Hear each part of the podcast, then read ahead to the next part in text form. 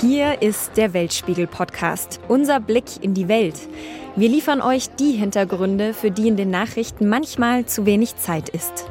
Ich bin Fumiko Lipp. Als ja vor mittlerweile fast zwei Monaten russische Truppen im großen Stil die Ukraine angegriffen haben und der Krieg in der Ukraine damit weiter eskaliert ist, da habe ich wie wild warme Pullis, dicke Socken, Winterjacken, alles aus meinem Kleiderschrank gezogen und in riesige Säcke gesteckt. Ich habe Handtücher und Kissen aussortiert, übrige Decken gefaltet und in Umzugskisten gestopft und dann alles an Sammelorte gefahren, Sammelorte für Ukraine-Spenden. Danach kamen die Meldungen, wir brauchen keine Kleidung mehr, keine Kuscheltiere, keine Handtücher, schickt uns bitte Medikamente, Zahnpasta und Schlafsäcke und Geldspenden. Welche Hilfe brauchen die Menschen in der Ukraine also wirklich? Wo gibt es vielleicht auch Lücken in der Unterstützung, die wir schließen müssten? Und ich spreche nicht von Waffen, uns geht es heute um friedliche Mittel. Und worauf sollten wir achten, wenn wir helfen wollen? Über diese vielen Ebenen ziviler Hilfe rund um den russischen Krieg in der Ukraine spreche ich in dieser Podcast-Folge mit vier ganz unterschiedlichen Menschen, die Hilfe organisieren. Hilfe für einen Frieden. Mal ganz klein in einem How-To, mal vor Ort mit einer großen Organisation im Rücken. Und zivile Hilfe kommt dabei auch aus einem Land, das leider ganz ähnliche Erfahrungen machen musste wie die Ukraine aktuell. Das ist der Weltspiegel-Podcast Zivile Hilfe für die Ukraine. Was nutzt jetzt wirklich? Hilfe fängt schon im Kleinen an. Ira Donschenko ist so ein Beispiel. Sie ist Projektleiterin bei InMedio Peace Consult. Das ist eine NGO für Konfliktberatung und Mediation. Und Ira Donschenko, die hat ein How-To geschrieben, einen Leitfaden für Menschen, die in Bunkern ausharren müssen, mit ganz praktischen Tipps. Das Bunkerpapier, wie sie es nennt. Sie selbst ist Ukrainerin und gibt ihr Wissen jetzt weiter. Hallo, Frau Donschenko. Guten Tag. Wie kamen Sie denn auf die Idee, das Bunkerpapier zu schreiben? Ähm, also am Anfang, das war mein eigenes Bedürfnis. Ich komme selbst aus der Ukraine und dann, als das im Februar angefangen hat, habe ich jeden Tag mit meinen Freunden in der Ukraine kontaktiert und viele waren im Keller oder im Bunker und ich wusste nicht, was und wie ich sagen soll. Soll ich sagen, alles wird gut sein? Das weiß ich nicht. Soll ich sie irgendwie ablenken? Aber ich wusste auch nicht, ob das die richtigen Sachen sind. Dann ich habe recherchiert und habe keine klare und kurze Instruktionen gefunden. Dann habe ich gedacht, okay, ich arbeite im Mediationsbereich. Wenn ich nicht weiß, wie ich kommunizieren kann, dann wahrscheinlich gibt es viele Menschen, die überhaupt keine Ahnung haben, was sie sagen müssen. Unsere Empfehlungen sind relativ einfach zu implementieren, so zum Beispiel wie Pausen zwischen Nachrichten lesen, geplante Mahlzeiten, also Frühstück um 9 Uhr wie normalerweise, Mittagessen so zwischen 13 und 14 Uhr und so weiter, wenn es natürlich möglich ist. Wichtig wäre auch so schöne Geschichten erzählen, wie zum Beispiel vom Silvester, Urlaub, einfach Alltagsleben. Interessant wäre auch Lieder gemeinsam singen. Ein bisschen Humor verwenden. Die Situation ist hart genug, man kann zusammen auch lachen. Und ich glaube, das ist wichtig, wenn Menschen im Bunker sind. Sie haben schon sehr viel Stress und so kurze Instruktionen sind genau das Richtige. Und wenn ich jetzt in Kontakt trete mit Freunden, Bekannten, Familie, die gerade im Kriegsgebiet sind, vielleicht seit Wochen in Bunkern sitzen, was soll ich denn dann erzählen, wenn ich am Telefon bin? Ja, was wichtig wäre, Sie müssen verstehen, dass es Ihnen gut geht. Sie sind wie einen Link zum normalen Leben. Dann haben Sie weniger Sorgen, dass mit Ihnen etwas Schlechtes passieren kann. So ein bisschen so mehr positiv sein, dass bei mir alles gut geht. Ich fühle mich gut, ich bin in der Sicherheit und solche Sachen dann verstehen sie das wenigstens, ihre Seite ist in Ordnung. Warum sind denn auch so kleine Hilfen total wichtig? Ich würde sagen, wenn Menschen so im Bunker sind, dann haben sie schon sehr viel Stress und sie können nicht sofort zum Beispiel entscheiden, was und wie sie machen. Dann, wenn wir etwas Kompliziertes empfehlen, dann das ist viel zu viel. Aber es gibt kleine Sachen, die Sie selbst kontrollieren können und relativ schnell implementieren. Und das ist zum Beispiel so kleine Sachen wie ein bisschen weniger Nachrichten lesen. Sie haben so kleinen Hintergrund den sie selbst kontrollieren können. Sie haben ja das Bunkerpapier geschrieben, weil es Ihnen persönlich ganz wichtig war. Gibt es noch Projekte, die Sie sich vorstellen können, die Sie gerne noch umsetzen wollen? Ja, ja, wir haben eine Idee von einem Summercamp für Kinder aus der Ukraine, Russland und Belarus. Die Kinder werden zusammenleben für einen Monat, um einen Feindbild als Nation zu vermeiden.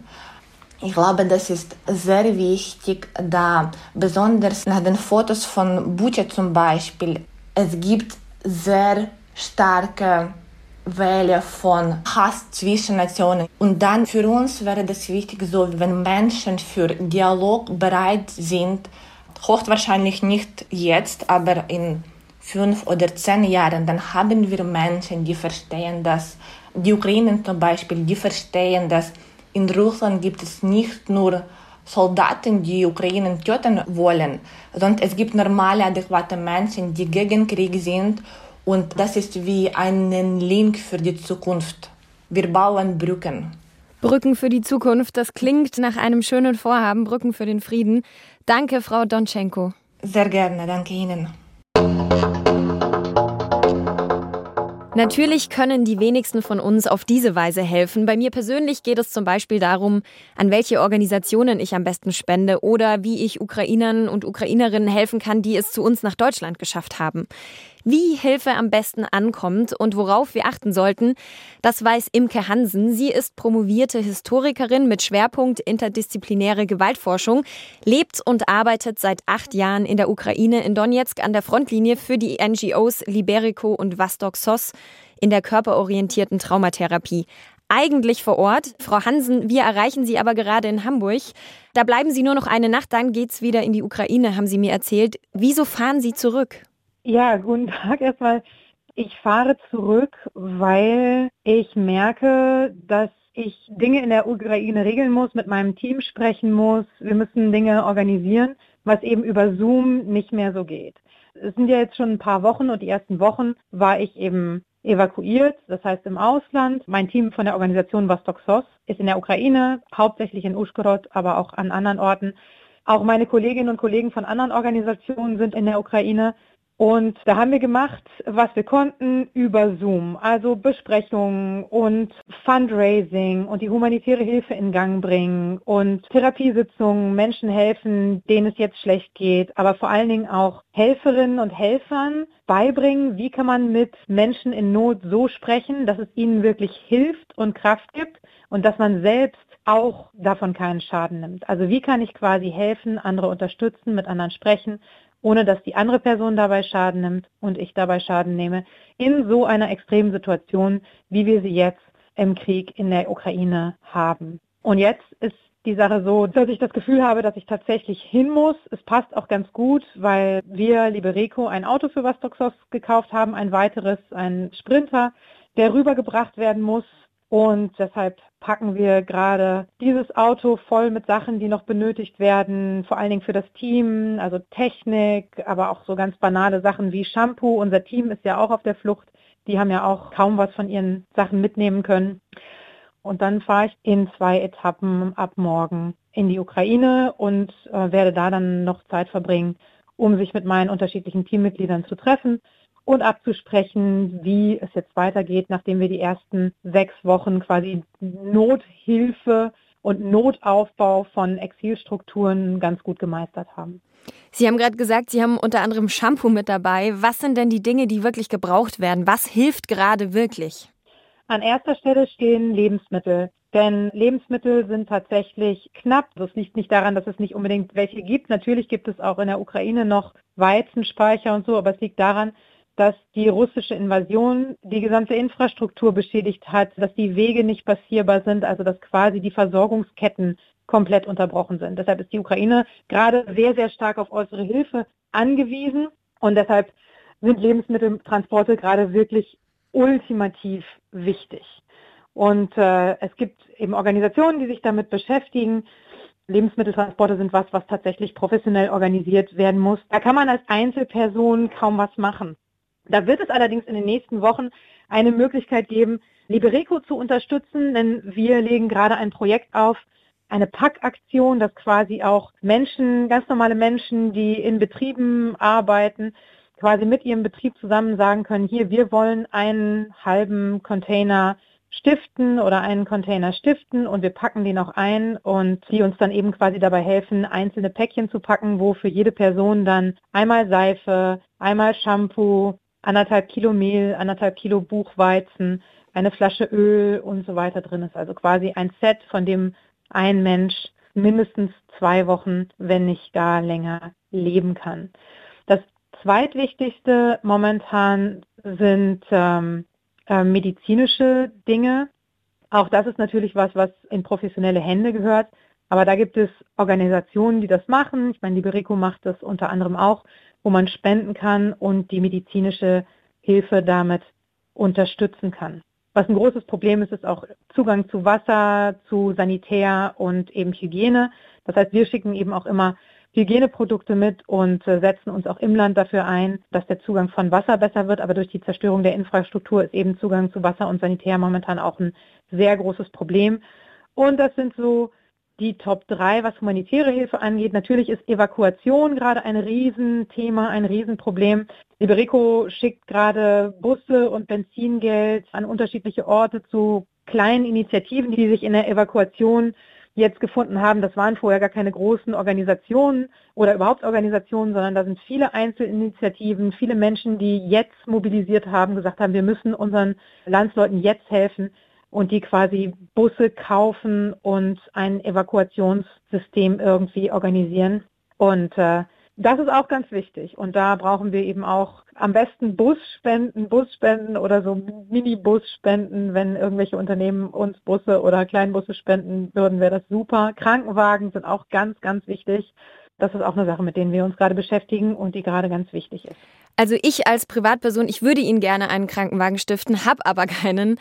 Wie kann ich dann helfen? Also es klingt schon so, dass es nichts bringt, wenn ich jetzt in meinen lokalen Drogeriemarkt gehe und eine Seife, ein Shampoo und ein Buchweizen im Supermarkt nebenan kaufe. Wie kann ich als normale Bürgerin unterstützen? Und worauf muss ich achten? Ja, es gibt ganz vielfältige Arten und Weisen, wie man unterstützt. Am besten, also wichtig ist, sich umzuhören, was gebraucht wird und wichtig ist auch der Kontakt mit Organisationen. Also es gibt in Deutschland unterschiedliche Organisationen, mit denen man sich kurz schließen kann, wo man fragen kann, wo man sich an Aktionen beteiligen kann. Sinn macht in der Regel, also natürlich Geldspenden an die Organisationen, die sich beschäftigen, macht immer Sinn. Und da gilt es vor allen Dingen auch darauf zu achten, dass es nicht nur die großen Organisationen sind, sondern dass auch kleine Organisationen da Geld bekommen, da die in der Krisensituation oft sehr flexibel agieren können und sehr schnell helfen können. Das heißt, die Unterstützung von auch kleinen Organisationen mit Finanzmitteln ist total wichtig. Aber letztlich kann sich jeder im Grunde in dem Bereich engagieren, in dem er oder sie auch tätig ist und, äh, und interessiert ist. Und das ist eigentlich das Beste, weil da quasi am meisten Energie drin ist. Zum Beispiel, jetzt nehmen wir mal an, Sie sind in der Freiwilligen Feuerwehr. Es werden ganz dringend Feuerwehrutensilien gebraucht, weil, wie Sie sich vorstellen können, es gerade wirklich an allen Ecken und Enden brennt. Das heißt, wenn eine freiwillige Feuerwehr sich zusammentut und sagt, hier, wir organisieren jetzt Feuerwehr, Bedarf und schicken den in die Ukraine. Das ist total super. Auch da wiederum gilt, schließen Sie sich mit einer Organisation zusammen, die das Ganze betreut, die bei der Logistik helfen kann. Das ist ideal. Was auch noch ganz wichtig ist, natürlich sich um die Flüchtlinge kümmern, schauen, dass da Betreuung ist und insgesamt bei diesen ganzen Sachen wirklich auch langfristig denken. Es gilt jetzt nicht nur die Unterstützung in den ersten Wochen, sondern die Notlage wird so groß sein und so lange andauern, dass viele, viele Monate und Jahre unsere Unterstützung gefragt sein wird. Und deshalb ist es halt total wichtig, auch langfristige Beziehungen aufzubauen. Man kann einer Organisation beitreten. Ganz klasse ist natürlich wirklich mit Ukrainerinnen und Ukrainern vor Ort Kontakt aufnehmen, mit Flüchtlingen irgendwie, ob das jetzt Sprachunterricht ist oder einfach nur spielen oder babysitten oder ja, so bei uns hieß das irgendwie Häkel-Büdel-Club, also wenn man so zusammenkommt und Handarbeiten macht. All diese Dinge sind wahnsinnig wichtig. Der direkte Kontakt mit Ukrainerinnen und Ukrainern ist einfach sehr gut für eine nachhaltige Unterstützung, weil man dann persönlich eben darin auch involviert ist und nicht so weit weg. Das klingt für mich auf jeden Fall sehr machbar und ich nehme das äh, Plädoyer mit für Durchhalten, nicht kurz denken. Ich glaube, das ist ein sehr wichtiger Punkt auch aus unserem Gespräch. Frau Hansen, ich wünsche Ihnen eine gute Reise morgen. Kommen Sie gut und sicher an und gutes Durchhalten auch für Sie und Ihre Organisationen. Dankeschön. Ja, danke. Vielen Dank für das Interview und allen Ihren Hörerinnen und Hörern auch vielen Dank für das Interesse, vielen Dank für das Engagement. Und einfach nur nochmal die Motivierung, wenden Sie sich an Organisationen, spenden Sie. Sie können auch gerne an unsere Organisation Liberico spenden, was der Organisation Vostok Sost in der Ukraine zugutekommt. Und informieren Sie sich. Wir versuchen wirklich allen, die helfen wollen, auch zu helfen und sie zu beraten. Dankeschön. In einem anderen Land, da ist seit mittlerweile elf Jahren Krieg. Ein Krieg, in dem Russland auch eine zentrale Rolle spielt. Ich spreche von Syrien. Ferdinand Dürr von der NGO Adopt a Revolution engagiert sich dort mit seiner Organisation. Herr Dürr, was sind denn so die Parallelen zwischen dem Krieg in Syrien und dem in der Ukraine? Wir haben seit dem russischen Kriegseintritt in Syrien 2015 viele Parallelen gesehen, die sich jetzt in der Ukraine zu wiederholen scheinen. Wir haben zum einen gesehen, ja, diese brutalen Angriffe auch auf zivile Infrastruktur. Wir haben die Begleitung durch Propaganda, vor allem dreisteste Lügen im Prinzip über das, was in Syrien passiert, in Syrien gesehen und sehen das jetzt wieder in der Ukraine, um einfach Unsicherheit zu schaffen, um unklar zu lassen, wer sind denn die Täter für bestimmte Verbrechen. Und wir sehen, dass Russland durch seinen Status als ja, UN-Sicherheitsratsmitglied, als ständiges Mitglied und als Vetomacht dort ja einfach in der Position ist, auch über schlimmste Verbrechen einfach hinweggehen zu können, ohne dafür bestraft werden zu können, quasi, weil es keine Sanktionsmöglichkeit gibt. Und das ist eine Parallelität, die wir in Syrien gesehen haben und jetzt in der Ukraine wiedersehen, wenn wir an Butscha denken, wenn wir an Mariupol denken, an mutmaßliche Giftgaseinsätze in Syrien und jetzt ja auch kolportiert in der Ukraine. Das sind so die Parallelen, die wir da sehen. Und wir sehen aber auch, dass es in beiden Ländern eine große zivilgesellschaftliche Bewegung gibt, die sich gegen diesen russischen Einsatz, gegen diese russische Intervention engagiert und versucht da mit eigenen Aktivitäten Dinge zu verändern, Dinge beizutragen, um ja gegen die Besatzung, gegen diese Militärmacht Russland auch was entgegenzusetzen. Gibt es denn auf dann zivilgesellschaftlicher Ebene auch einen Informationsaustausch? Also versuchen Syrer und Syrerinnen dann auch direkt Kontakt aufzunehmen, in der Ukraine vielleicht auch zu helfen? Ja, das gibt es durchaus. Zum Beispiel, wenn wir zurückdenken an die Krim-Annexion 2014 und die erste russische Intervention im Donbass 2014 damals haben SyrerInnen beispielsweise auf Bannern immer wieder auch an UkrainerInnen appelliert und ihnen gesagt, so traut nicht der internationalen Gemeinschaft, dass sie euch wirklich unterstützen wird, sondern ihr müsst selbst aktiv werden, ihr müsst euch selbst schützen können. Das ist so eine Geschichte, die wir von großen Bannern aus Syrien kennen, die dort 2014 aufgetaucht sind, weil sie gesagt haben, aus unserer eigenen Erfahrung heraus wissen wir, wie ja, die internationale Politik funktioniert. Und das ist was, was Syrerinnen an Ukrainerinnen durchaus auch weitergegeben haben und ja, da in eine Kommunikation gegangen sind. Das gibt es aber auch auf einer praktischen zivilgesellschaftlichen Ebene, wo beispielsweise jetzt verschiedene Zivilhelfer aus Syrien in Informationsvideos darauf hinweisen, wie kann man denn umgehen mit, ja, wenn eine Bombe eingeschlagen ist, wie rettet man die Leute daraus, was sind unsere Erfahrungen dafür, wie lange dauert es, bis nach dem ersten Angriff ein zweiter Angriff folgen könnte, das sind so Erfahrungen, die ganz auf einer praktischen Ebene weitergegeben werden. Es gibt ja auch etabliertere syrische Organisationen, die durchaus einen großen Outreach haben, so wie die Weißhelme beispielsweise, die ja auch mit dem alternativen Friedensnobelpreis ausgezeichnet wurden, die dann eben diese Informationen ja, öffentlich verfügbar machen und damit auch an UkrainerInnen weitergeben. Und was haben Sie denn gelernt jetzt aus der humanitären Hilfe in Syrien, was vielleicht auch wichtig wäre für die Ukraine? Was wir gelernt haben, ist, dass es wichtig ist, dass sich Leute vor Ort organisieren, dass es wichtig ist, dass die zivile Organisation zwischen der staatlichen Organisierung es auch eine zivile Selbstschutzorganisierung gibt. Also dass Leute sich zusammenschließen in ihren Gemeinden, in ihren Communities, um sich selbst zu überlegen, wie gehen wir denn um, falls hier Raketen einschlagen, falls hier Bomben einschlagen, wer kann wem helfen, welche Unterstützungsstrukturen gibt es. Das ist das eine. Und ich glaube, das zweite Wichtige ist, dass ja, Syrerinnen und Syrer gelernt haben, und das haben sie uns auch immer gesagt, wir finden es unglaublich wichtig, dass Verbrechen und Angriffe dokumentiert werden, um der Welt zeigen zu können, was hier tatsächlich vor Ort passiert. So ein Krieg ist immer abstrakt auf eine gewisse Weise. Und die Leute in Syrien haben irgendwann gesagt, ja, es ist uns wichtig, einfach transportieren zu können, wie der Alltag, wie das Leben im Krieg aussieht und wie es sich anfühlt, wenn hier Bomben und Raketen einschlagen. Und das ist auch eine Nachricht, die Syrerinnen an UkrainerInnen schicken jetzt gerade, um zu sagen, guckt mal, dokumentiert das, weil irgendwann können vielleicht Kriegsverbrechen doch aufgeklärt werden, wenn ihr sowas gut dokumentiert, gut weitergebt, gut archiviert. Weil ansonsten droht es, dass Kriegsverbrechen einfach ungeahndet bleiben, weil sie nicht belegt werden können. Es wird ja schon viel Hilfe für die Ukraine aktuell organisiert, wirklich in allen möglichen Bereichen. Wo ist denn aktuell Ihrer Meinung nach die größte Lücke in dieser Hilfe? Ich sehe gar nicht so eine große Lücke in der Ukraine. Was ich so ein Stück weit als eine Lücke sehe, ist, dass es eher noch eine solidarische Unterstützung für kritische Zivilgesellschaft in Russland braucht. Weil eine russische Friedensbewegung hat vielleicht am ehesten das Potenzial, Putin zu stoppen oder den Krieg, den Russland gerade in die Ukraine trägt, zu stoppen. Weil das sind die Menschen, die tatsächlich direkt mit ja, sozusagen dem russischen Regime interagieren und die eher einen gesellschaftlichen Druck aufbauen können. In der russischen Propaganda kommen die ganzen Friedensdemonstrationen hier und so weiter nicht vor und auf die wird auch kaum irgendwie ein Kreml-Herrscher eingehen. Aber wenn es tatsächlich gesellschaftlichen Druck in Russland gibt, diesen Krieg zu beenden, dann könnte das was verändern. Und ich glaube, da ist noch ein Stück weit eine Lücke. Da glaube ich, müssen wir noch sehr viel mehr in eine Vernetzung gehen, müssen noch sehr viel mehr hingucken, welche dissidenten zivilgesellschaftlichen Strukturen gibt es denn in Russland und müssen versuchen, die zu unterstützen. Na klar, gibt es auch immer wieder die Versuche, hier ja beispielsweise jetzt Stiftungen auszugrenzen oder Organisationen zu verbieten.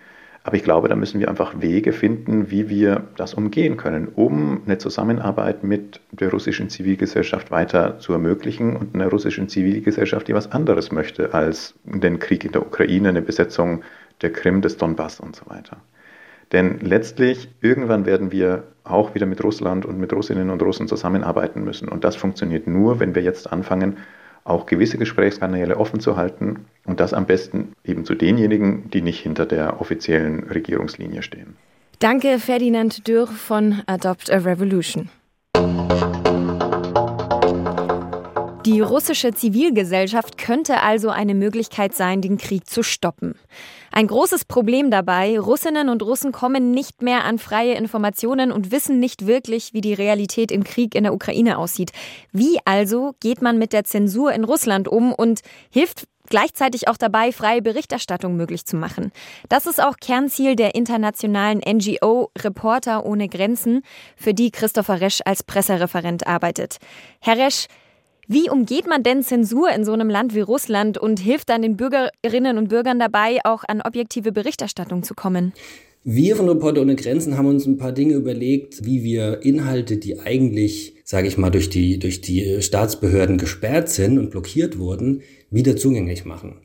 Und da sind wir in Zusammenarbeit mit einer Agentur auf die Kampagne The Truth Wins gekommen. Also die Wahrheit gewinnt, die Wahrheit obsiegt am Ende. Und The Truth Wins ist relativ charmant, weil diese Kampagne darauf abzielt, äh, auf die Lottozahlen abzielt. Das klingt jetzt erstmal überraschend, aber die aktuellen Lottozahlen bekommt man in der Zeitung, im Fernsehen, online, an vielen Kiosks. Die sind, wenn man sie suchen möchte, überall. Gleichzeitig befinden sich diese Lotterien häufig im Staatsbesitz oder zumindest im Besitz von regierungsfreundlichen Unternehmen. Das ist in ganz vielen Ländern so.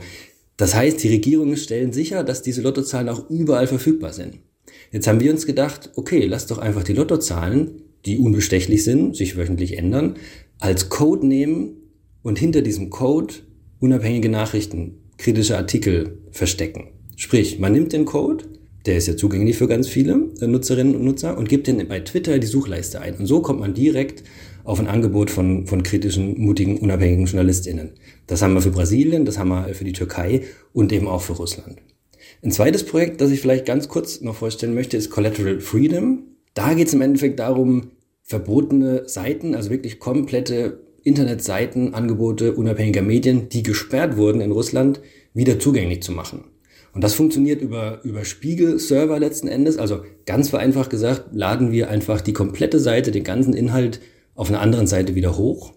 Und jetzt kommt Collateral Freedom, also sozusagen Kollateral nicht Schaden, sondern Kollateralfreiheit, wenn man so will, ins Spiel. Diese Seite wird neu gespiegelt auf den Servern von großen internationalen Firmen, die auch die jeweiligen Staaten nutzen.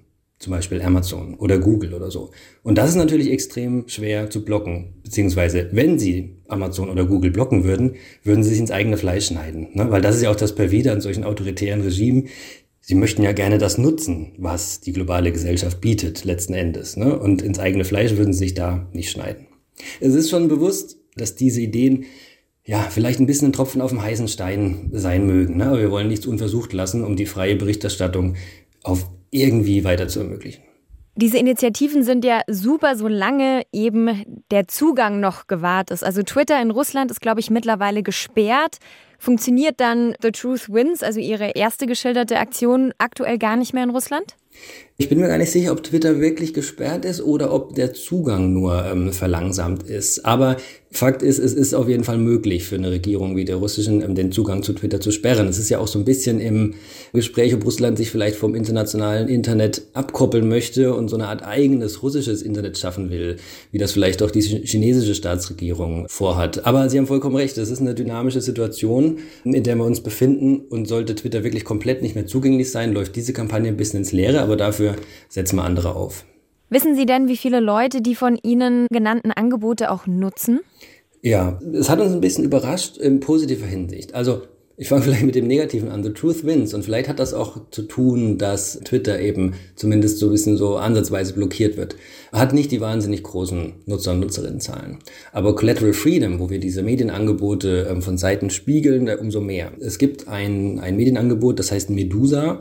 Das sitzt schon seit einiger Zeit nicht mehr in Russland, äh, sondern in Riga, in Lettland aber sendet vor allem, also ein Online-Angebot, ähm, sendet quasi trotzdem nach Russland hinein. Das ist, da sitzt das Hauptpublikum sozusagen.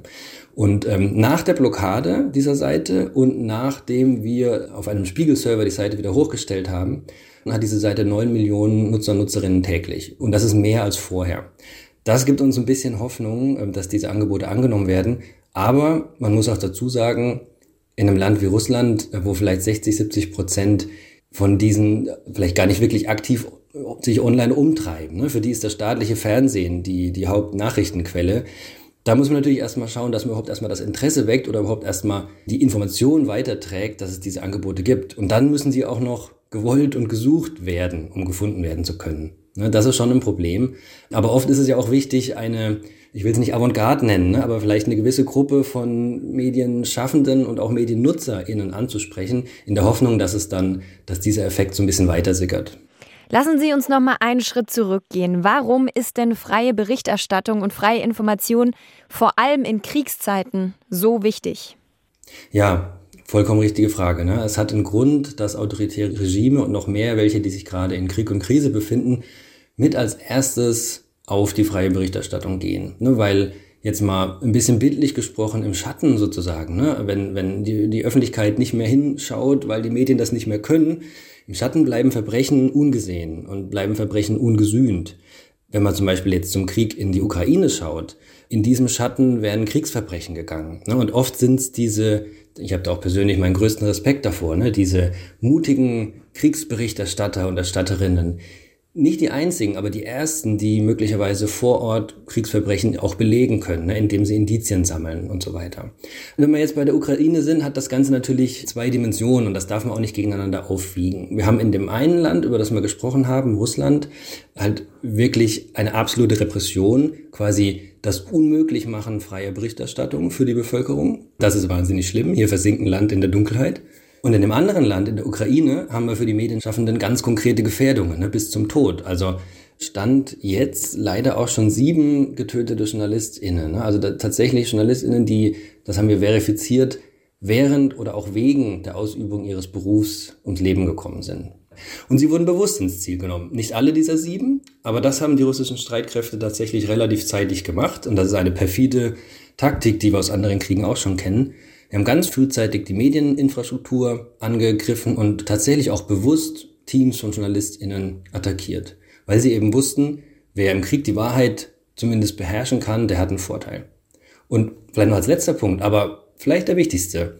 Im Krieg, und das gilt vor allem für die ukrainische Bevölkerung, können Nachrichten überlebenswichtig sein. Wenn ich weiß, wo die Frontlinie heute verläuft und vielleicht morgen verlaufen wird, dann ist das tatsächlich potenziell lebensrettend.